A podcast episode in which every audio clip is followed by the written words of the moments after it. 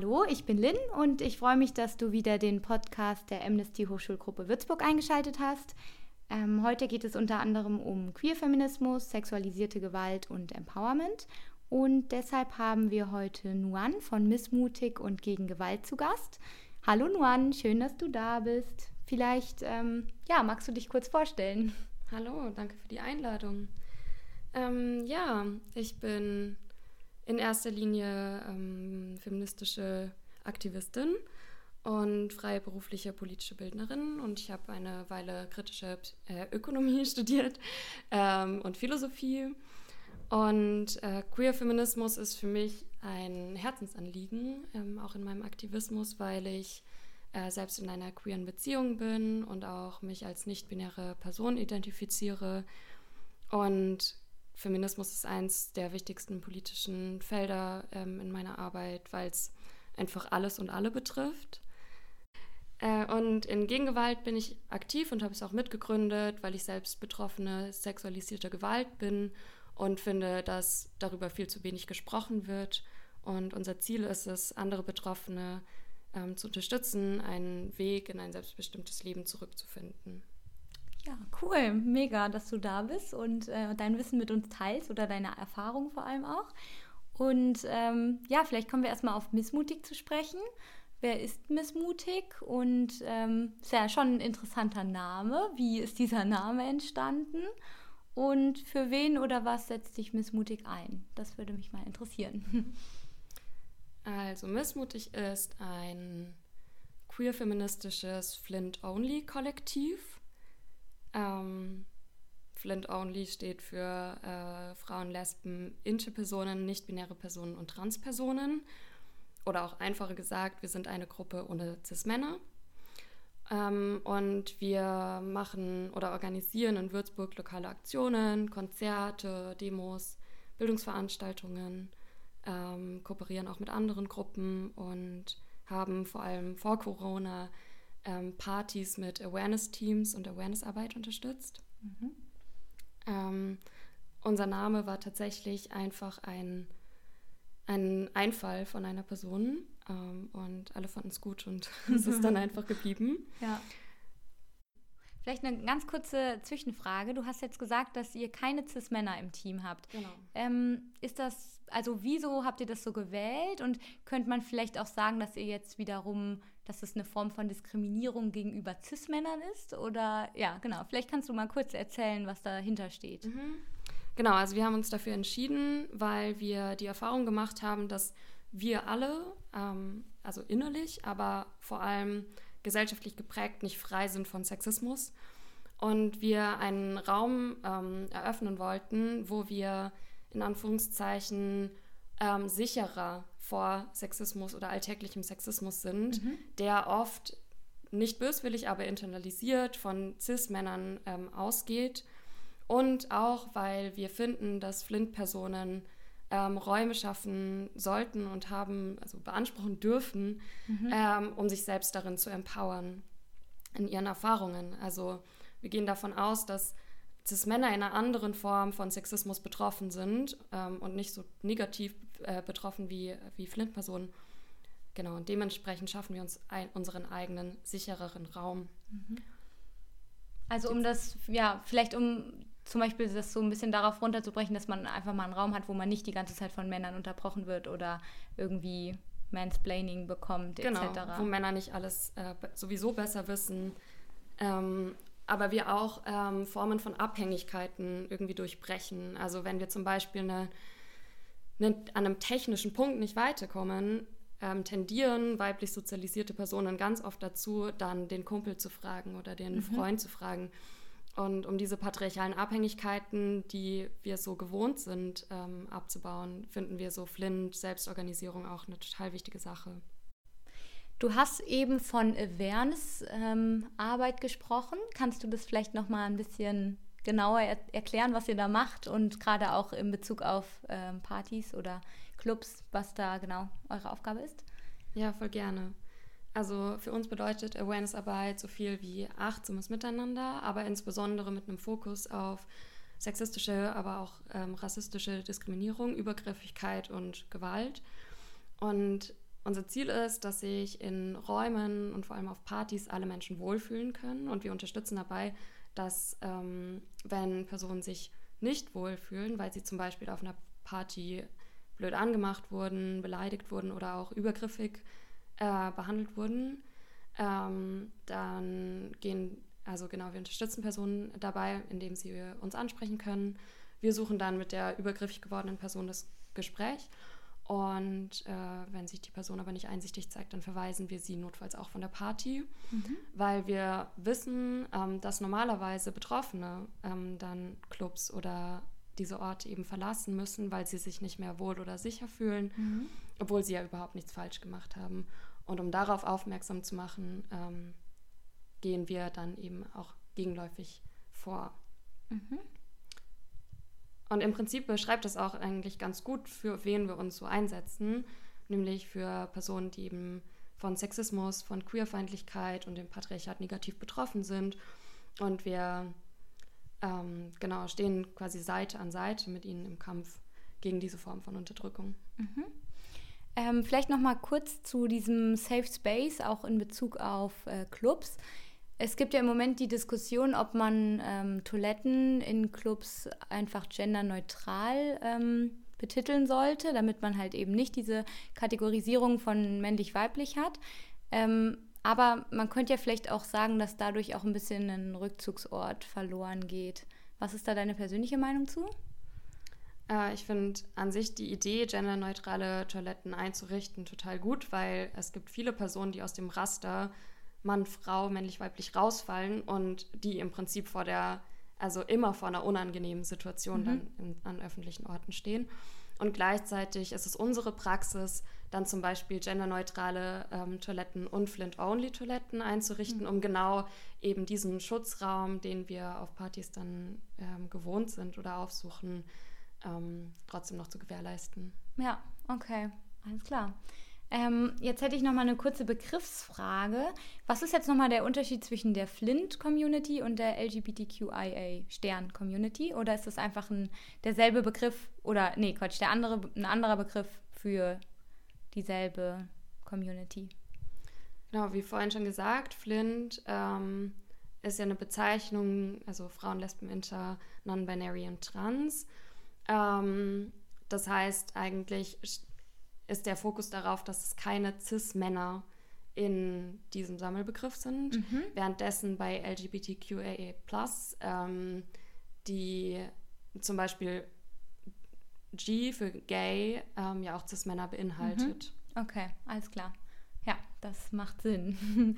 ähm, ja, wieso denkst du denn, brauchen wir eigentlich diese ähm, dieses Denken in Kategorien oder ähm, dass man überhaupt immer einen Namen für alles findet oder auch, ähm, ich sage jetzt mal, ähm, warum muss man Menschen immer in Schubladen stecken und kann sie nicht einfach mal Mensch, Mensch sein lassen?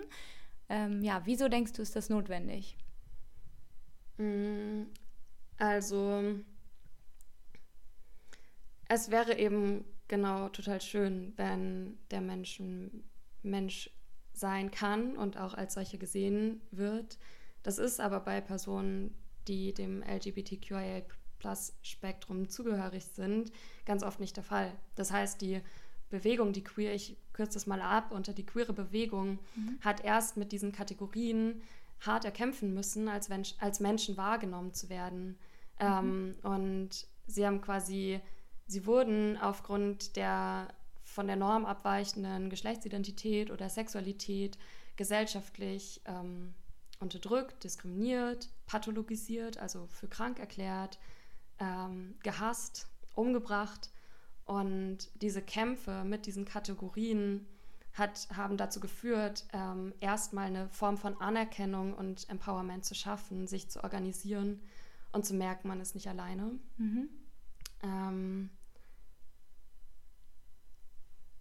Genau, und heute, also genau, und heute ähm, sind diese Ungleichbehandlungen von LGBTQA-Menschen immer noch ähm, gegeben. Wir haben irgendwie immer noch gesellschaftliche Homofeindlichkeit und Transfeindlichkeit, ähm, die eben verhindern, dass Menschen als Menschen gesehen werden, sondern dann auf die von der Norm abweichende Geschlechtsidentität oder Sexualität reduziert werden. Das heißt, wenn wir Ähm, zum Beispiel, ähm, also ich, ich hätte da ein Beispiel, ne, wenn mhm. eine, eine Transfrau in einem großen Unternehmen oder in ein, in ein politisches Amt besetzt wird, dann wird in den offiziellen Medien wahrscheinlich sehr wenig über ihre herausragende Kompetenz gesprochen, warum sie dieses Amt jetzt bekommt, sondern vor allem über ihr Transsein. Also es ist irgendwie immer noch etwas so ähm, von der Norm abweichendes und mhm. äh, wird irgendwie ähm, ganz oft dann fokussiert und die Person darauf dann reduziert, mhm. bei wenn die gleiche Stelle mit einem älteren weißen Mann besetzt werden würde, würde niemand in Frage stellen, ob er irgendwie dem Posten gewachsen ist aufgrund von seiner Geschlechtsidentität. Mhm, ja. Also könnte man vielleicht sagen, dass im Moment unsere Gesellschaft noch so sehr diese ähm, weiblich-männlich Norm ha hat, dass wir äh, diese Kategorien brauchen, um diese Norm aufzudröseln, um später vielleicht hoffentlich irgendwann zu dem Zustand zu kommen, ähm, dass der Mensch Mensch sein kann, ohne dass man ja das benennen muss sozusagen. Genau. Also das, was jetzt gerade passiert, ist, wir haben zwei quasi natürliche binäre Kategorien, Mann, Frau und die darauf bezogene Heterosexualität. Wir nehmen das als natürlich wahr und sagen, das ist der Mensch. Mhm. Aber an sich gibt es, sind, kann man sich das auch vorstellen, das sind jetzt Kategorien. Das ist die K Kategorie binär, die Kategorie Mann, Frau und die Kategorie heterosexuell. Ähm, und dem fügen wir einfach neue Kategorien hinzu, um sichtbar zu machen, dass es eben viel mehr gibt als zwei Geschlechter oder eine mhm. Sexualität. Okay, ja, alles klar. Und ähm, ja, vielleicht mal bei diesem, äh, oder um bei diesem Mann versus Frau-Bild zu bleiben. Ähm, ich hätte mal ein paar klassische Feminismus-Klischees mitgebracht, die wahrscheinlich ähm, jede oder jeder von euch irgendwie schon mal gehört hat. Und ähm, deshalb mal so als allererstes zur Definition. Bedeutet Feminismus, ähm, dass Frauen an die Macht wollen? Ja. natürlich. Ähm, nein, natürlich nicht. ähm, also für mich ist Feminismus ein sehr großer Begriff, den ich ähm, versuche differenziert zu betrachten. Das ist so die Frage, reden wir irgendwie ähm, über eine Haltung, also eine persönliche oder moralische Einstellung, ähm, dass ich eben der Überzeugung bin, dass es wichtig ist, dass alle Menschen gleiche Rechte haben und gleichwertig sind, ähm, egal welcher, welchem Geschlecht sie zugehören. Ähm, dann ist Feminismus dann für mich eine Haltung.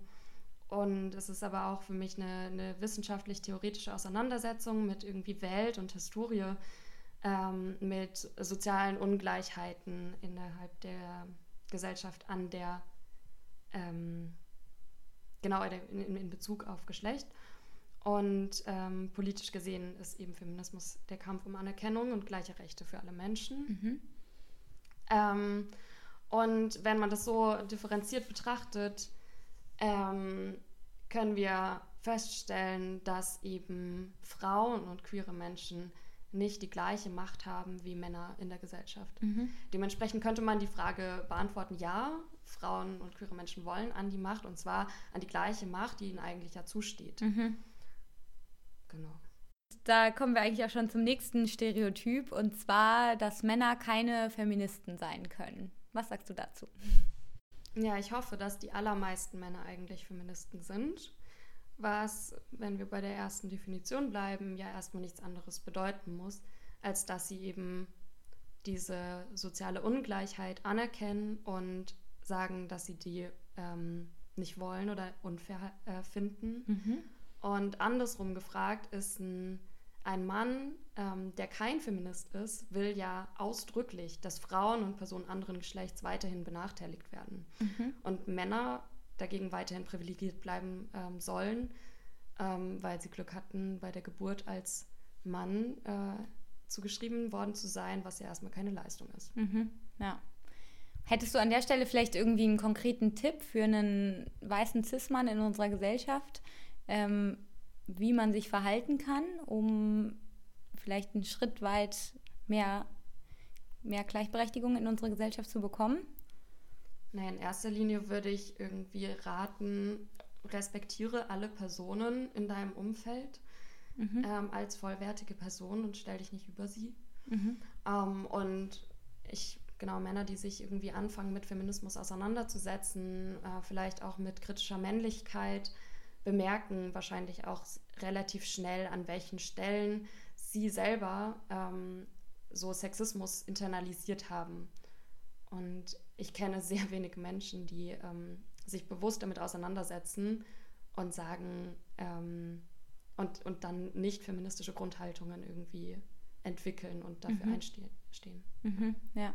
Oder vielleicht auch allein mal so ein bisschen aufmerksam zu sein, oder? Dass man zum Beispiel, ähm, ich habe letztens mal darauf geachtet, in klassischen Uniseminaren, wie da so der männlich-weibliche Anteil ist. Ähm, also der, der Sprechanteil im Vergleich zum Anteil an Personen und dass es irgendwie wirklich erschreckend ist, dass meistens bei mir jetzt weniger Männer im Seminar sind, aber trotzdem die Männer mindestens genauso viel reden wie die Frauen mhm. woher sowas kommt und mhm. wie man das vielleicht mal aufdröseln könnte. Ja, ja dann ähm, zum letzten Klischee, was ich mitgebracht habe.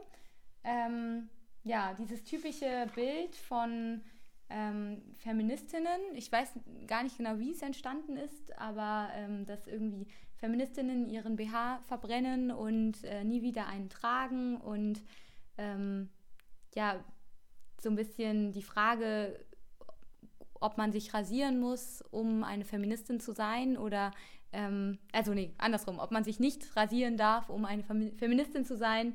Ähm, also ob das zum Beispiel ein Widerspruch in sich ist, dass man rasiert und Feministin ist.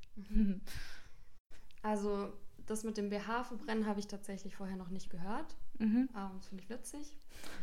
Ähm, also Ne, natürlich nicht irgendwie, wie du schon selbst sagst, sind es ja irgendwie Klischees und Vorteile, die ähm, Feministinnen entlang gesellschaftlicher Norm abwerten oder verunglimpfen mhm. und dabei von den eigentlichen Themen ähm, ablenken. Mhm. Und das Vorteil mit dem Rasieren finde ich aber trotzdem total spannend, weil ich viele Personen kenne, die ähm, während sie sich intensiver mit Feminismus beschäftigt haben, aufgehört haben, sich zu rasieren. Mhm ähm, und ich glaube, das geht eben zurück auf die Erkenntnis, ähm, dass wir merken, dass wir als Frauen und weiblich gelesene Personen ähm, von der Gesellschaft, von unserem Freundeskreis, von den Medien das, äh, das, das Bild vermittelt bekommen, dass wir uns rasieren müssen. Und dass Körperbehaarung irgendwie etwas nicht weibliches und damit irgendwie männlich ist. Mhm. Und das ist irgendwie total Quatsch, denn alle Menschen haben in ähm, irgendeinem Maße Körperbehaarung. Mhm. Und ähm, genau unter dem Hashtag January, Harry machen gerade auch viele feministische Aktivistinnen auf Instagram zum Beispiel ähm, darauf aufmerksam. Mhm. Und gleichzeitig finde ich, an diesem Beispiel ähm, wird irgendwie ganz schön sichtbar, wie Gendernormen konstruiert werden. Also ähm, das Bild vermittelt, Körperbehaarung ist unweiblich mhm. und damit in einem binären System automatisch männlich. Und es gibt auch Cis-Männer mit wenig Körperbehaarung, die zum Beispiel im Jugendalter bei wenig Bartwuchs dann als Mädchen äh, diffamiert werden oder als mhm. noch nicht wirklich männlich. Und wenn wir darüber nachdenken, dass Körperbehaarung also nicht abhängig ist von irgendwelchen sogenannten geschlechtsspezifischen biologischen Faktoren, sondern deren Bedeutung gesellschaftlich konstruiert ist, können wir an, durch dieses Beispiel auch auf andere vergeschlechtlichte Phänomene irgendwie gucken mhm. und uns dann ähm, daran quasi orientieren und merken, wo überall ähm, Gender konstruiert ist. Mhm. Wie, weißt du, wie das überhaupt entstanden ist, dass irgendwie dieses Bild aufkam, dass eine Frau unweiblich ist, wenn sie jetzt, oder dass eine Frau besonders weiblich ist, wenn sie auf einmal eine komplett ähm, kahl rasierte Vulva hat, was ja eigentlich eher mädchenhaft ist. Also wieso glaub, ist das genau, auf einmal weiblich? Ich glaube, genau daher kommt es.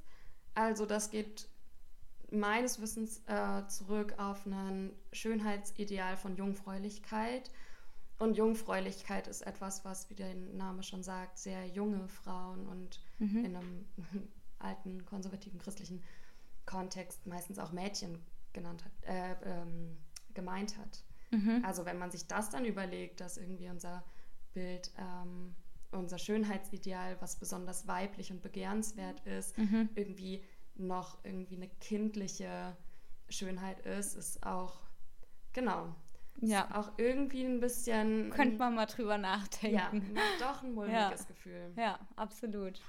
Aber, ja? genau. Ja? Aber um zurück zu deiner Frage zu kommen, finde ich es halt total wichtig, ähm, dass wir auch innerhalb des Feminismus ähm, sagen, dass einfach jede Person sein kann und sich ausdrücken kann, wie sie möchte. Also mhm. Du kannst natürlich Feministin sein, wenn du dich rasierst, wenn du dich schminkst, wenn du hohe Schuhe trägst und so weiter. Mhm. Äh, und da gibt es auch innerhalb der Bewegung immer wieder Auseinandersetzungen, dass wir das auch nicht ähm, vergessen, mhm. dass auch besonders, also genau, Menschen, die besonders femme irgendwie mhm. äh, sich präsentieren, genauso feministisch sind mhm. wie, wie Menschen, die vielleicht irgendwie sich nicht rasieren mhm. oder Hoodies tragen oder so. Mhm. Genau, wie vielleicht auch ein bisschen dieses Zitat von Adichie, dass sie eine schwarze Frau ist, die hohe Schuhe trägt und trotzdem Feministin ist. Absolut. Also ja, genau. Äh, ja, vielleicht äh, mal zu einem anderen Thema. Und zwar, was ich persönlich ganz erschreckend finde, ist, dass äh, wenn man Gender-Diskussionen führt oder hört, ähm, dass man da ganz häufig dieses Argument, ähm, insbesondere von weißen Cis-Männern, ähm, hört, dass Frauen in Deutschland doch eh schon dieselben Rechte haben wie Männer.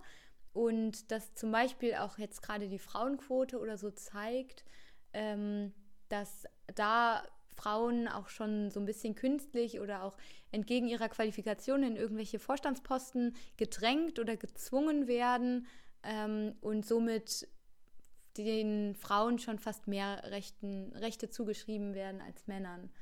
Ähm, ja, was sagst du zu diesem Argument oder zu diesem, ja, zu diesen Argumenten, die in diese Richtung gehen? Also ich würde sagen, dass ähm, weiße Cis-Männer meistens gar nicht merken, wie privilegiert sie sind in der Gesellschaft, weil Privilegien sind etwas, was sehr unsichtbar ist und was ähm, weiße Cis-Männer einfach als ihre Selbstverständlichkeit wahrnehmen und irgendwie gar nicht merken, dass es andere Personen gibt, die diese Privilegien nicht genießen. Mhm. Ähm, und wenn sie sich damit nicht auseinandersetzen und merken, hier werden gerade neue Räume, neue Optionen für äh, Menschen geschaffen, von denen sie ausgeschlossen sind, dann fühlen sie sich oft ähm, angegriffen. Ähm, ich finde, also ich habe mich nicht viel mit dem Thema Frauenquote irgendwie beschäftigt und finde es aber einfach einen Aspekt von feministischem Kampf, ähm, der für mich eine totale Berechtigung, Daseinsberechtigung hat, vor allem weil es einfach sichtbar wird, dass es ja andere Strukturen sind, die dazu führen, dass eben nicht ähm, es kein paritätisches Verha äh, Verhältnis gibt von Frauen in Führungspositionen, ähm, weil sie schon auf dem Weg in, innerhalb der Karriere wegen anderen Sachen ähm, ähm abgehalten werden, weil sie zum Beispiel ganz konkret in Bewerbungsgesprächen in einem bestimmten Alter nach ihrer Familienplanung gefragt werden, weil sie bestimmte Verträge nicht bekommen, weil der Arbeitgeber davon ausgeht, dass sie vielleicht wegen Familie rausfallen oder Mütter werden. Mhm. Ähm, das sind alles Formen von Diskriminierung, die Männer nicht sehen, weil sie gar nicht in die Rolle kommen, irgendwann mal ein Kind zu gebären und irgendwie rauszufallen. Mhm. Was ich bei der Frauenquote oder so bei solchen Diskussionen über Frauen in Führungspositionen spannend finde, ist, das ist das, wo in der Gesellschaft oder sagen wir mal in so den Mainstream-Medien oft über Feminismus gesprochen wird. Und dabei ist es nur eine von sehr vielen feministischen Strömungen, mhm. und zwar der liberale Feminismus, also sehr anschlussfähig an eine marktwirtschaftliche ähm, Gesellschaftsform ähm, und der vor allem irgendwie weiße oder schon anderweitig privilegierte Frauen irgendwie noch weiter ähm, bevorteilen möchte mhm. ähm, oder auch irgendwie Chancengleichheit auf dem Arbeitsmarkt schaffen was ja irgendwie nett ist und für, für viele ähm, Frauen auch dazu führt, dass sie ähm, natürlich irgendwie im, im Gegensatz zu, zu der Geschichte ähm, sich auch beruflich irgendwie verwirklichen können. Aber es ist eben wichtig zu sehen, dass es nur eine Art ist, Feminismus zu denken. Währenddessen irgendwie, wir haben jetzt viel über Queer-Feminismus gesprochen, ähm, die irgendwie schon alleine diese Gender-Konstruktion und das binäre System in Frage stellen ähm, damit würden sich bestimmte Sichtweisen auf Frauenquote auch nochmal ändern. Mhm. Ähm, oder auch irgendwie materialistische Feminismen, die ähm, an versuchen, an die ökonomische Wurzel irgendwie zu gehen und sagen, okay, was ist eigentlich unser ökonomisches System? Was leisten ähm, Frauen eigentlich für unbezahlte Arbeit, ähm, die zur kapitalistischen Ausbeutung notwendig ist? Ähm, und wie wird sich da und wie verlagert sich diese ähm, unbezahlte Arbeit durch sogenannte Global Care Chains ähm, dann auch in Länder des globalen Südens, wo Frauen dann doppelt und dreifach ausgebeutet werden. Mhm. Ähm, und deswegen äh, es finde ich es wichtig, wenn wir über Feminismus äh, reden, zu versuchen, möglichst alle Frauen mitzudenken ähm, und nicht nur eben die weißen Frauen in den Führungspositionen. Und da finde ich, hat zum Beispiel auch der schwarze Feminismus oder der intersektionale Feminismus einen totalen Beitrag dazu geleistet, indem sie auch irgendwie in so eine ähm, Richtung den Feminismus, den wir irgendwie als meinetwegen erste und zweite Frauenbewegung oder Welle der Frauenbewegung irgendwie kennen, kritisiert haben, in, insofern, dass sie gesagt haben, naja, es trifft halt einfach nicht zu, dass Frauen am Herd stehen und sich daraus emanzipieren wollen, weil versklavte schwarze Frauen immer schon hart arbeiten mussten. Mhm. Und wir brauchen einen Feminismus, der einfach alle Frauen ähm, mitdenkt und im, äh, im Endeffekt alle Menschen. Also wenn man sich nur auf die Frauenquote zum Beispiel ähm, konzentriert und dann sagt, okay, jetzt haben wir ja ähm, das Gender-Thema abgehakt, weil wir haben jetzt unsere 30% Frauenquote, jetzt können wir uns in der Politik mal wieder zurücklehnen und ist ja alles, äh, wir haben ja alles gut gemacht oder wir haben uns ja bemüht, so nach dem Motto. Ja. Dass man dadurch dann irgendwie ein bisschen in eine Einbahnstraße ja. geht. Ja, ich glaube, da kommen wir halt äh, ganz gut auf diese Frage von oder diese Argumentation von, hey, ja, Frauen haben doch irgendwie die gleichen Rechte. Mhm wir brauchen doch Feminismus eigentlich gar nicht mehr. Feminismus ist etwas, was eigentlich mit dem Wahlrecht für Frauen schon abgehakt war. Und das ist ja irgendwie totaler Quatsch. Ja. Ähm, ja. Das heißt, um das vielleicht nochmal auf den Punkt zu bekommen, wieso denkst du, brauchen wir Feminismus heute? Hm. Also ich glaube, es gibt einfach so viele strukturelle Ungleichheiten zwischen den Geschlechtern, ähm, die wir so, wie wir vielleicht aufgewachsen sind, erstmal gar nicht wirklich sehen, aber die auf jeden Fall, wenn man sie dann genau untersucht, irgendwie ähm, da sind. Und ähm, ich finde es spannend, irgendwie von dieser Argumentation so auszugehen, so Frauen haben doch schon die gleichen Rechte. Und da würde ich sagen, so nee. Es ist einfach auch tatsächlich noch nicht so, dass die Frauen, also dass Frauen die gleichen Rechte in Deutschland haben.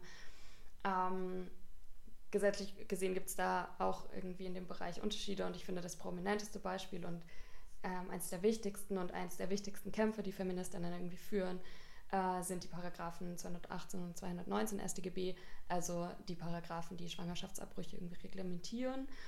Ähm, genau, das Gesetz ist so aufgebaut, dass es eben eine Straftat ist. Das ist übrigens eine Straftat gegen das Rechtsgut Leben. Das heißt eigentlich eines der schlimmsten Straftaten. Und ähm, die Schwangerschaftsabbrüche sind zwar oft straflos, aber das Prozedere von Schwangerschaftsabbrüchen ist so stark reglementiert und staatlich kontrolliert, ähm, dass es auf jeden Fall einen ganz starken Eingriff in die Selbstbestimmung von Frauen oder eben schwangeren Menschen darstellt. Und die meisten Männer gebären im Laufe ihres Lebens keine Kinder und werden nie in die Situation kommen, dass das Leben von einem Fötus oder einem, eines Ungeborenen irgendwie vor die eigene, ähm, für das, vor das eigene Leben, für die eigene Selbstbestimmung gestellt wird. Mhm.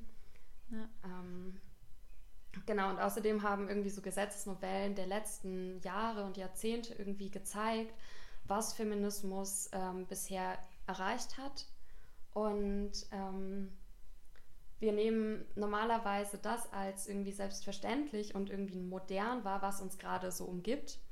Aber die Errungenschaften feministischer Bewegungen sind teilweise noch gar nicht irgendwie alt. Also zum Beispiel, ähm,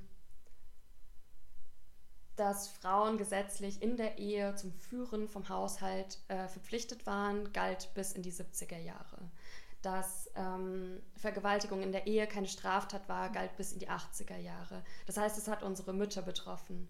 Und aus der Perspektive können wir ähm, sehen, das, was für uns heute im Rückblick unvorstellbar ähm, ist, wird für spätere Generationen, wenn sie ins Jahr 2021 gucken, genauso unvorstellbar sein. Mhm.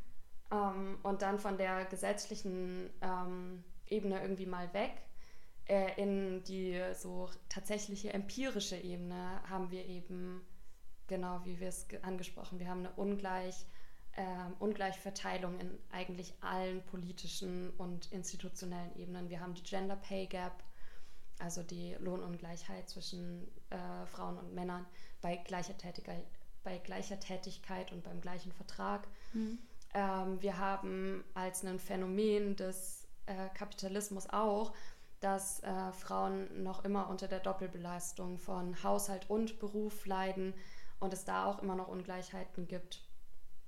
Und da werden teilweise noch nicht mal Arbeiten in Blick genommen, die wir, von denen wir wissen, dass sie von Frauen oder Flintpersonen viel mehr getragen werden, wie zum Beispiel emotionale Arbeit, Fürsorgearbeit, mhm. ähm, Pflegearbeit. Ähm, genau, und das heißt irgendwie nicht nur der, die anstrengende Haus- und Familienarbeit, sondern auch noch der aufreibende Karrieredruck lastet jetzt auf Frauen. Ähm, mhm. Und dann gibt es irgendwie, warum wir Feminismus auf jeden Fall brauchen, ist, ähm, dass Frauen, viele und alle Frauen eigentlich, ähm, alltäglichem Sexismus ausgesetzt sind. Ähm, und das fängt schon dort an, wo Frauen ähm, aufgrund ihres Geschlechts einfach irgendwelche Fähigkeiten abgesprochen werden. Wie zum Beispiel, die ist doch vielleicht gar nicht kompetent genug für diesen Job, weil Frauen können ja erwiesenermaßen keine rationalen Entscheidungen treffen oder mhm. solche, solche Vorurteile.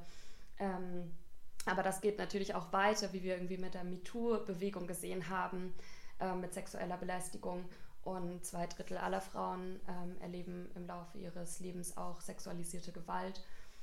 Ähm, und das zeigt einfach, wie heute die gesellschaftlichen Zu- oder Umstände sind, die Frauen benachteiligen mhm. ähm, und eben zeigen, dass sie nicht gleichberechtigt ähm, und gleich sicher sind in der Gesellschaft wie weiße Männer.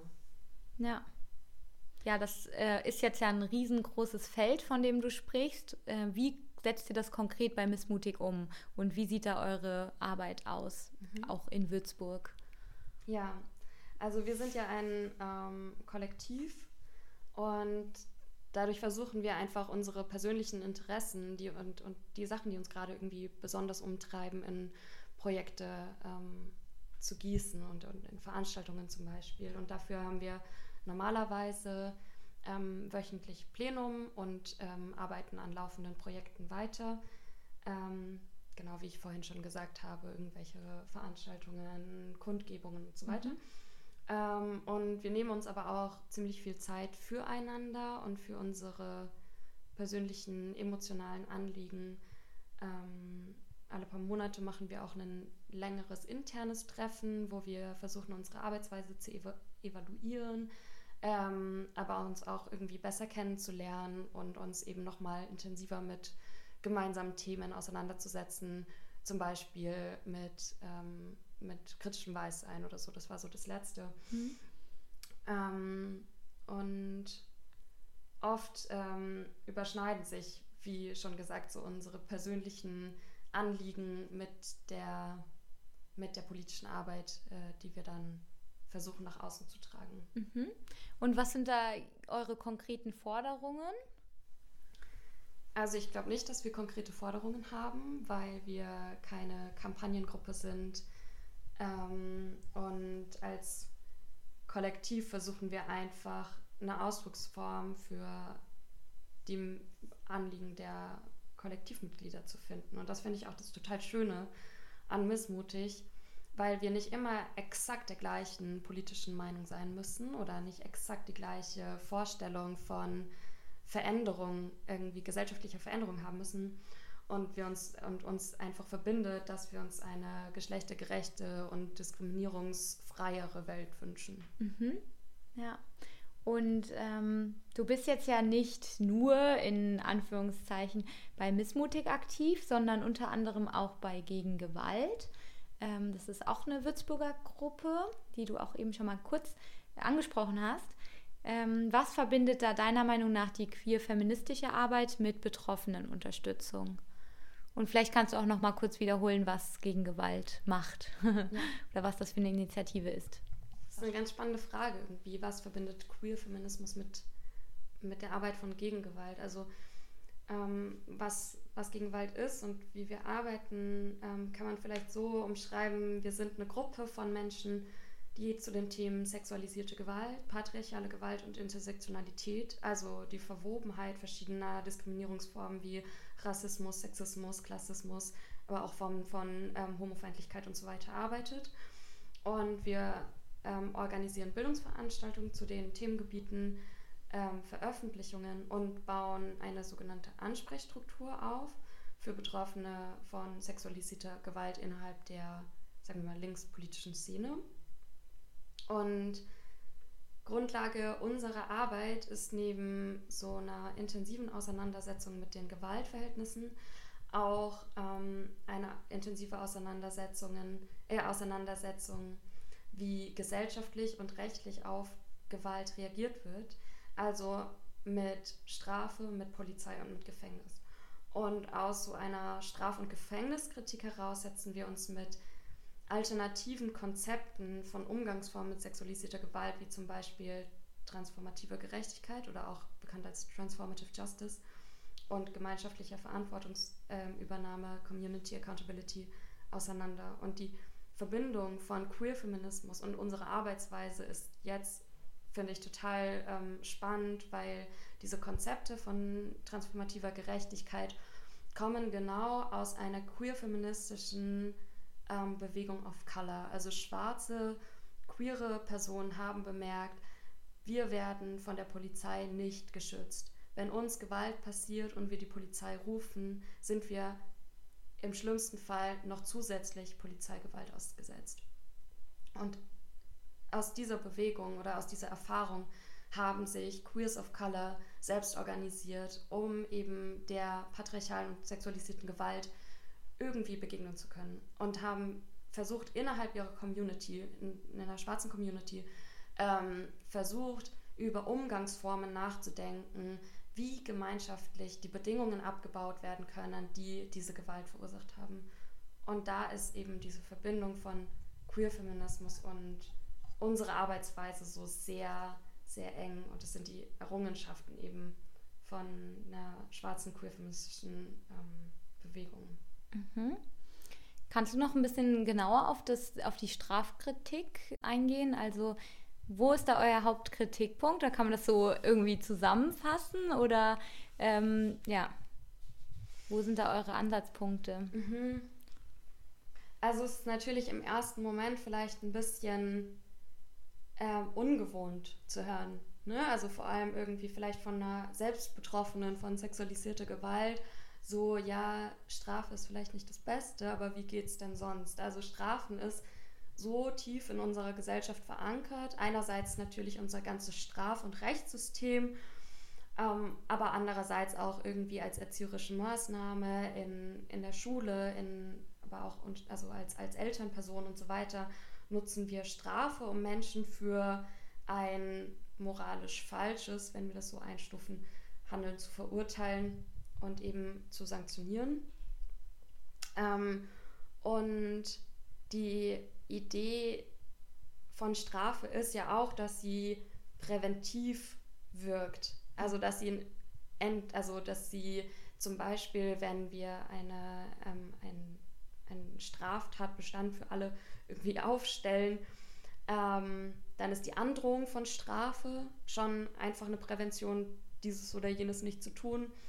Und auch ähm, die, die Folge von der Strafe ist eben, dass Menschen ähm, nicht wiederholt irgendwie Täter werden. Und jetzt können wir aber empirisch beobachten, dass vor allem in Fällen von sexualisierter Gewalt diese Art von Strafen ähm, nicht sinnvoll und nicht zielführend ist, weil weder Täter, die irgendwelche Haftstrafen absitzen müssen, ähm, davon irgendwie geheilt werden, ähm, Und gleichzeitig sehen wir das ähm, im ganzen Sexualstrafrecht und in der ganzen Art und Weise, wie ähm, Rechtsprozesse dort ablaufen, vor allem Betroffene davon überhaupt nicht profitieren, sondern in den Prozessen oft retraumatisiert werden und auch keinerlei Entschädigung äh, bekommen. Es, wird, äh, es geht auch überhaupt nicht um ihre Bedürfnisse, es mhm. geht nicht um ihre Heilung, es geht nicht um irgendwie einen Verarbeitungsprozess, sondern der Fokus liegt ganz klar auf dem Täter. Ähm, und ähm, genau, gleichzeitig muss die betroffene Person dann äh, auch noch irgendwie Zeugin ihrer eigenen Sache werden. Also es ist eine wahnsinnige Belastung dafür, dass es eigentlich keinen Mehrwert für betroffene Personen mhm. schafft. Und das Opfer es wird sozusagen als Mittel zum Zweck angesehen, um zu einem Strafmaß zu kommen, obwohl es dav davon selber eigentlich nicht profitiert oder vielleicht sogar noch mehr traumatisiert wird. Genau. Ja, okay. Und ähm, das heißt, ähm, zum Thema Betroffenenunterstützung kommen auch zu euch Betroffene und ihr beratet die oder, ähm, oder ist es eher weniger? Also habt ihr auch direkten Kontakt mit Betroffenen von sexualisierter Gewalt oder nicht? Genau, also das ist die Idee, dass eben sich Betroffene bei uns melden können und wir arbeiten gerade, also wir arbeiten, wie gesagt, Szene intern, weil wir uns als irgendeine Form von Community auch verstehen, weil wir in Würzburg mit anderen Initiativen und politischen Gruppen eben sehr eng vernetzt sind. Und äh, wenn da eine Person von sexualistischer Gewalt betroffen ist, gibt es gerade oder in, in einer bevor wir uns gegründet haben, gab es keine Möglichkeit, das irgendwie zur Sprache zu bringen. Und ähm, die Erfahrung auch in politischer Organisierung, aber natürlich auch überall in anderen Institutionen ist, dass betroffene sexualisierte Gewalt eben zum Schweigen gebracht werden und dann aus ihren Kontexten rausgedrängt werden, weil sie sich gar nicht trauen, das anzusprechen, aber der Täter ganz oft in den gleichen Kontexten ist wie die betroffene Person weil das mhm. auch so ein gängiger Mythos ist, dass ähm, sexualisierte Gewalt etwas ist, was irgendwie durch eine unbekannte Person im Park irgendwie stattfindet, obwohl natürlich Zahlen belegen, dass es hauptsächlich im Nahumfeld irgendwie und auch im, im, in Beziehungskontexten stattfindet. Und da versuchen wir dann als Ansprechstruktur erstmal ähm, für die betroffene Person ähm, ähm, so Schutzmaßnahmen zu ergreifen, so was braucht die betroffene Person in dem Moment braucht sie vielleicht, dass die gewaltausübende Person zu bestimmten Gruppentreffen nicht mehr kommt oder zu bestimmten Orten, wo sie normalerweise gemeinsam waren äh, oder wo eben die Gefahr besteht, dass sie aufeinandertreffen. Und dann versuchen wir einen Unterstützerinnenkreis im Nahumfeld der betroffenen Person zu suchen und eine sogenannte Täterkontaktgruppe. Ähm, und dann geht es, wenn das die Betroffene möchte, ähm, eben in eine Auseinandersetzung, in ein Forschen, was für einen Weg wünscht sich die Betroffene im Umgang ähm, genau mit, mit ihrer Gewalterfahrung. Mhm. Und vor allem politische Personen wünschen sich eben ganz oft keinen, ähm, wollen, wollen nicht anzeigen, wollen keinen Kontakt mit der Polizei aufnehmen, wollen keinen Gerichtsprozess, weil sie darin auch einfach keine Vorteile sehen oder weil sie vielleicht ähm, selber eine Form von, von Polizeikritik oder so schon vertreten. Ähm, und ähm, trotzdem versuchen wir eben zu überlegen, wie kann das aber auch ganz sichtbare Konsequenzen in der Community haben, was wir nochmal von Strafen unterscheiden. Mhm. Also die Konsequenz, wenn du irgendwie gewalttätig geworden bist, dass du an einen bestimmten Ort nicht mehr gehen kannst, wo die Person der du Gewalt angetan hast, ist für mich eine Konsequenz aus deinem, Verhand äh, aus deinem Handeln, für das du dann irgendwie Verantwortung übernimmst. Mhm. Und jeder vernünftige Mensch sollte irgendwie an dem Punkt auch sagen, okay, ich, ich sehe ein, dass ich irgendwie was falsch gemacht habe und ähm, ich respektiere irgendwie die Bedürfnisse. Mhm. Ähm, also, um mir das nochmal vorzustellen, ähm, ihr begleitet ähm, die Person sozusagen durch diesen gesamten Prozess, aber ist es komplett frei gewählt, ob ähm, das Opfer zum Beispiel Anzeige erstatten will oder nicht. Also ihr beratet jetzt nicht, ähm, du solltest es tun, du solltest es nicht tun, sondern es ist komplett frei gewählt, aber jede Entscheidung, die da gefallen wird, wird einfach mit, mit ja, Respekt angenommen und dann versucht ihr, ähm, die Person so gut es geht darin zu unterstützen, welchen Weg auch immer sie gehen möchte. Habe ich das so ungefähr richtig verstanden? Genau, das verstehen wir unter der Haltung solidarischer Parteilichkeit, dass wir erstmal auf jeden Fall die Bedürfnisse der betroffenen Personen hören, glauben, schenken und ähm, respektieren und in der Art und Weise, wie sie die umsetzen möchte, unterstützen. Mhm. Ähm, ich würde sagen, dass ich mit Betroffener, die wirklich überlegen, irgendwie Anzeige zu erstatten und so weiter, vorher ähm, einfach mal durchsprechen würde, was da eventuell auch auf sie zukommt. Weil wenn einmal eine Anzeige draußen ist, dann kann sie das nicht wieder zurücknehmen. Und dann wird sie, in, wird sie an diesen Fall gebunden und die, genau, weil das dann ähm, mhm. Sache von der Staatsgewalt ist. Ja, okay. Und wir haben eben schon mal kurz darüber geredet, dass ähm, ihr auch ähm, mit ähm, Wildwasser jetzt ähm, zusammenarbeitet. Und das war ja unsere letzte Podcast-Folge. Ähm, und da wurde auch viel über das Thema geredet, wieso sexualisierte Gewalt so schambehaftet aufgenommen wird für, also von Opfern, von Seiten der Opfer. Wie erklärst du dir das? Also, dass, dass es jetzt nicht so ist wie ähm, jemand wird vom Auto angefahren und erstattet natürlich Anzeige, aber bei sexualisierter Gewalt fühlt sich das Opfer häufig selber schuldig und woher kommt das? Woher kommen da diese Schamgedanken? Oder auch Mitschuldgedanken? Ja, also ich glaube, Mitschuldgedanken, ähm, also ich würde sagen, äh, Wildwasser kennt sich bestimmt auf dieser psychologischen Ebene viel, viel besser aus und ist da die richtige Ansprechstelle. Mhm. Ähm, ich würde, ich versuche darauf irgendwie einen politischen Blick zu haben und irgendwie gibt es solche Begriffe wie zum Beispiel Rape Culture, als die Beschreibung von einem gesellschaftlichen Klima, was sexualisierte Gewalt verharmlost, normalisiert ähm, und den Betroffenen die Mitschuld gibt. Ähm, weil wir sowas, also es sind so ganz klassische Sätze wie, was hattest du an? Oder warum bist du denn auch betrunken alleine nach Hause gelaufen? Oder, oder sowas. Ähm, und es ist einfach immer wieder so wichtig zu betonen, an sexuellen Übergriffen und sexualistischer Gewalt ist nie die Betroffene schuld. Punkt.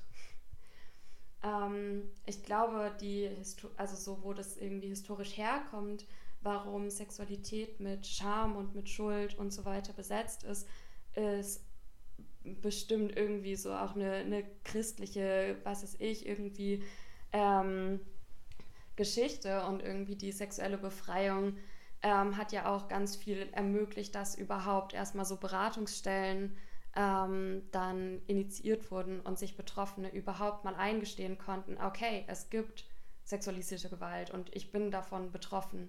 Das ist gar nicht so einfach zu erkennen als betroffene Person. Und ähm, mm, das nächste ist natürlich, dass es überall in der Gesellschaft ein tabuisiertes Thema ist, oder ein Thema, was so unbequem ist und ganz oft so geothert wird, also anderen sogenannten sozialen Milieus zugeschrieben wird. Ähm, und ähm, da können wir einfach erkennen, dass diese Tabuisierung dazu auch führt, dass ähm, es eben nicht eine Form von Normalität hat, darüber zu sprechen. Mhm. Und was wären da vielleicht äh, mögliche Wege? Also wie könnte man ähm, so ein bisschen diese Tabuisierung äh, durch die Gesellschaft auflösen? Also denkst du, man muss da ganz früh anfangen in der Schule oder selbstgewählte Seminare viel mehr anbieten? Oder was, was denkst du, wären da mögliche Lösungswege? Hm. Also ich glaube, dass ähm, sexualisierte Gewalt ist so ein Phänomen, was geht, das geht so wirklich in die Grundfesten, ähm, weil es so eine ganz spannende ähm, Sphäre ist von Privatsphäre, wo normalerweise in so einer Trennung von privat und politisch ähm, eine politische Intervention gar nicht möglich ist. Aber es ist so das Intimste, was, was wir als Personen irgendwie kennen.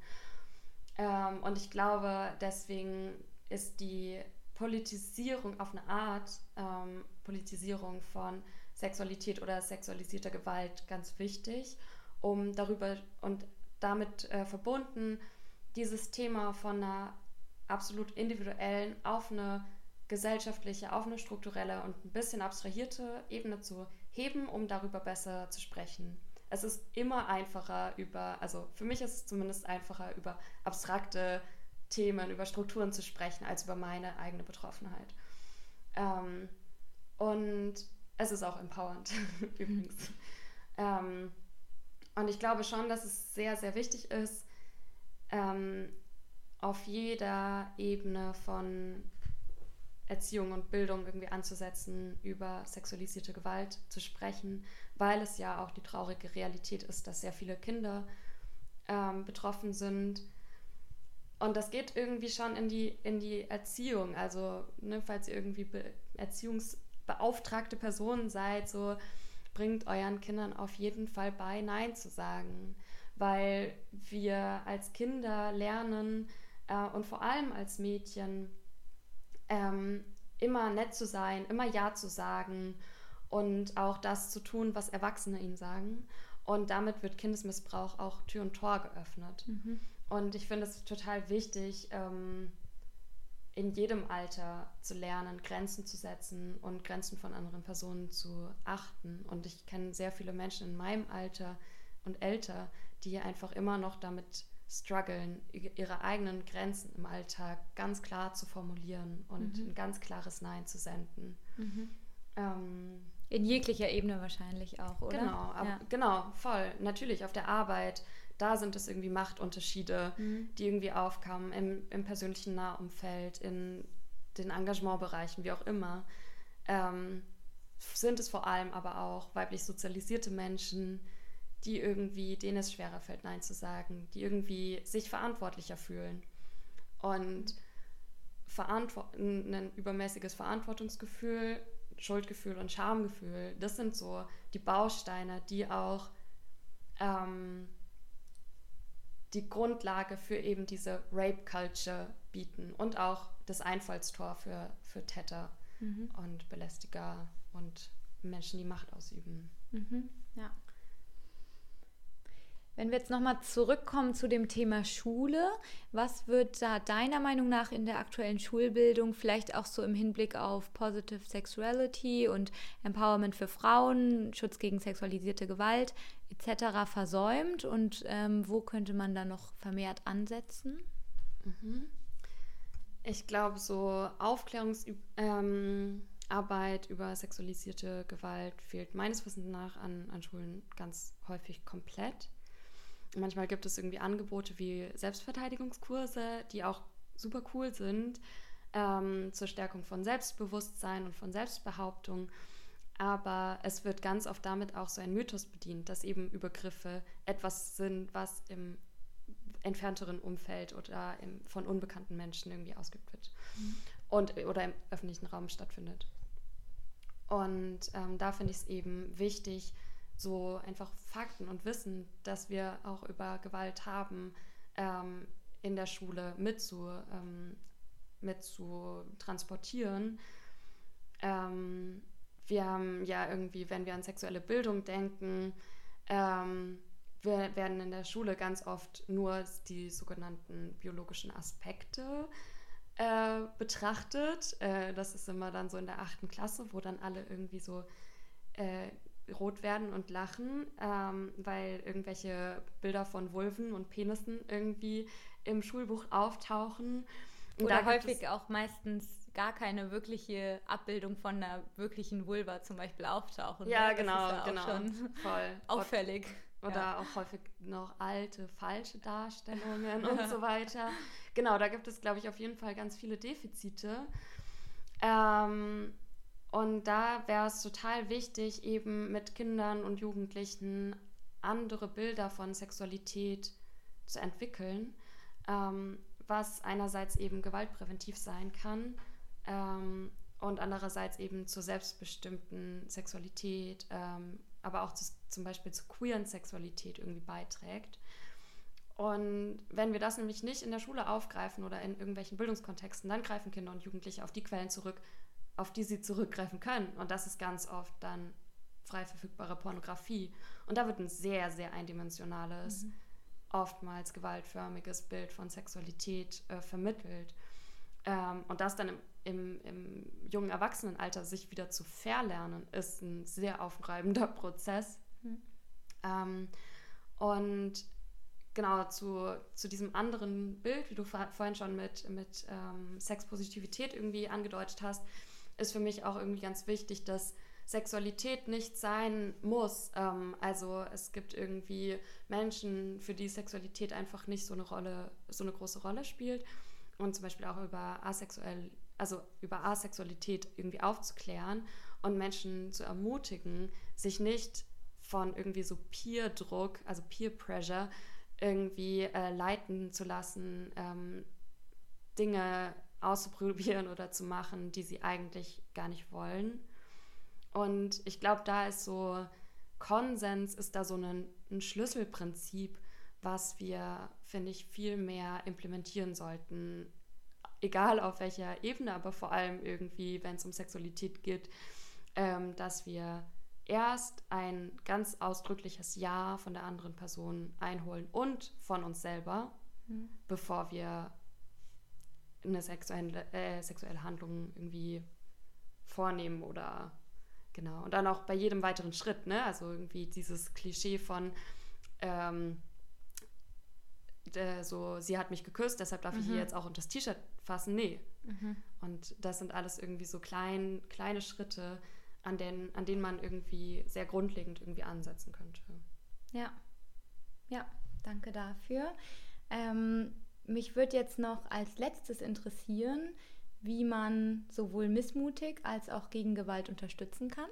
Vielleicht auch gerade für äh, Menschen, die in und um Würzburg leben. ja, also wenn ihr Instagram habt, dann folgt uns gerne. Hm. Äh, missmutig ist, glaube ich, genau, at missmutigwü. Gegen Gewalt weiß ich gerade nicht auswendig. Kommt aber in die Beschreibung. Ja. Ähm, genau, kommt gerne zu unseren Veranstaltungen, äh, folgt uns, teilt uns und so weiter. Und wenn ihr irgendwie an einem bestimmten Thema Interesse habt, was vielleicht jetzt in dem Podcast aufkam oder was ihr sonst irgendwie so entdeckt in unserer Arbeit, dann fragt uns auch voll gerne irgendwie für Workshops oder Bildungsveranstaltungen an. Ähm, genau, das organisieren wir dann total gerne. Ja, vielen, vielen Dank, Nuan, dass du dir die Zeit für das Gespräch genommen hast und vor allem natürlich für deine Arbeit. Sehr gerne, danke dir. Und ähm, danke euch da draußen fürs Zuhören. Ich hoffe, euch hat es gefallen.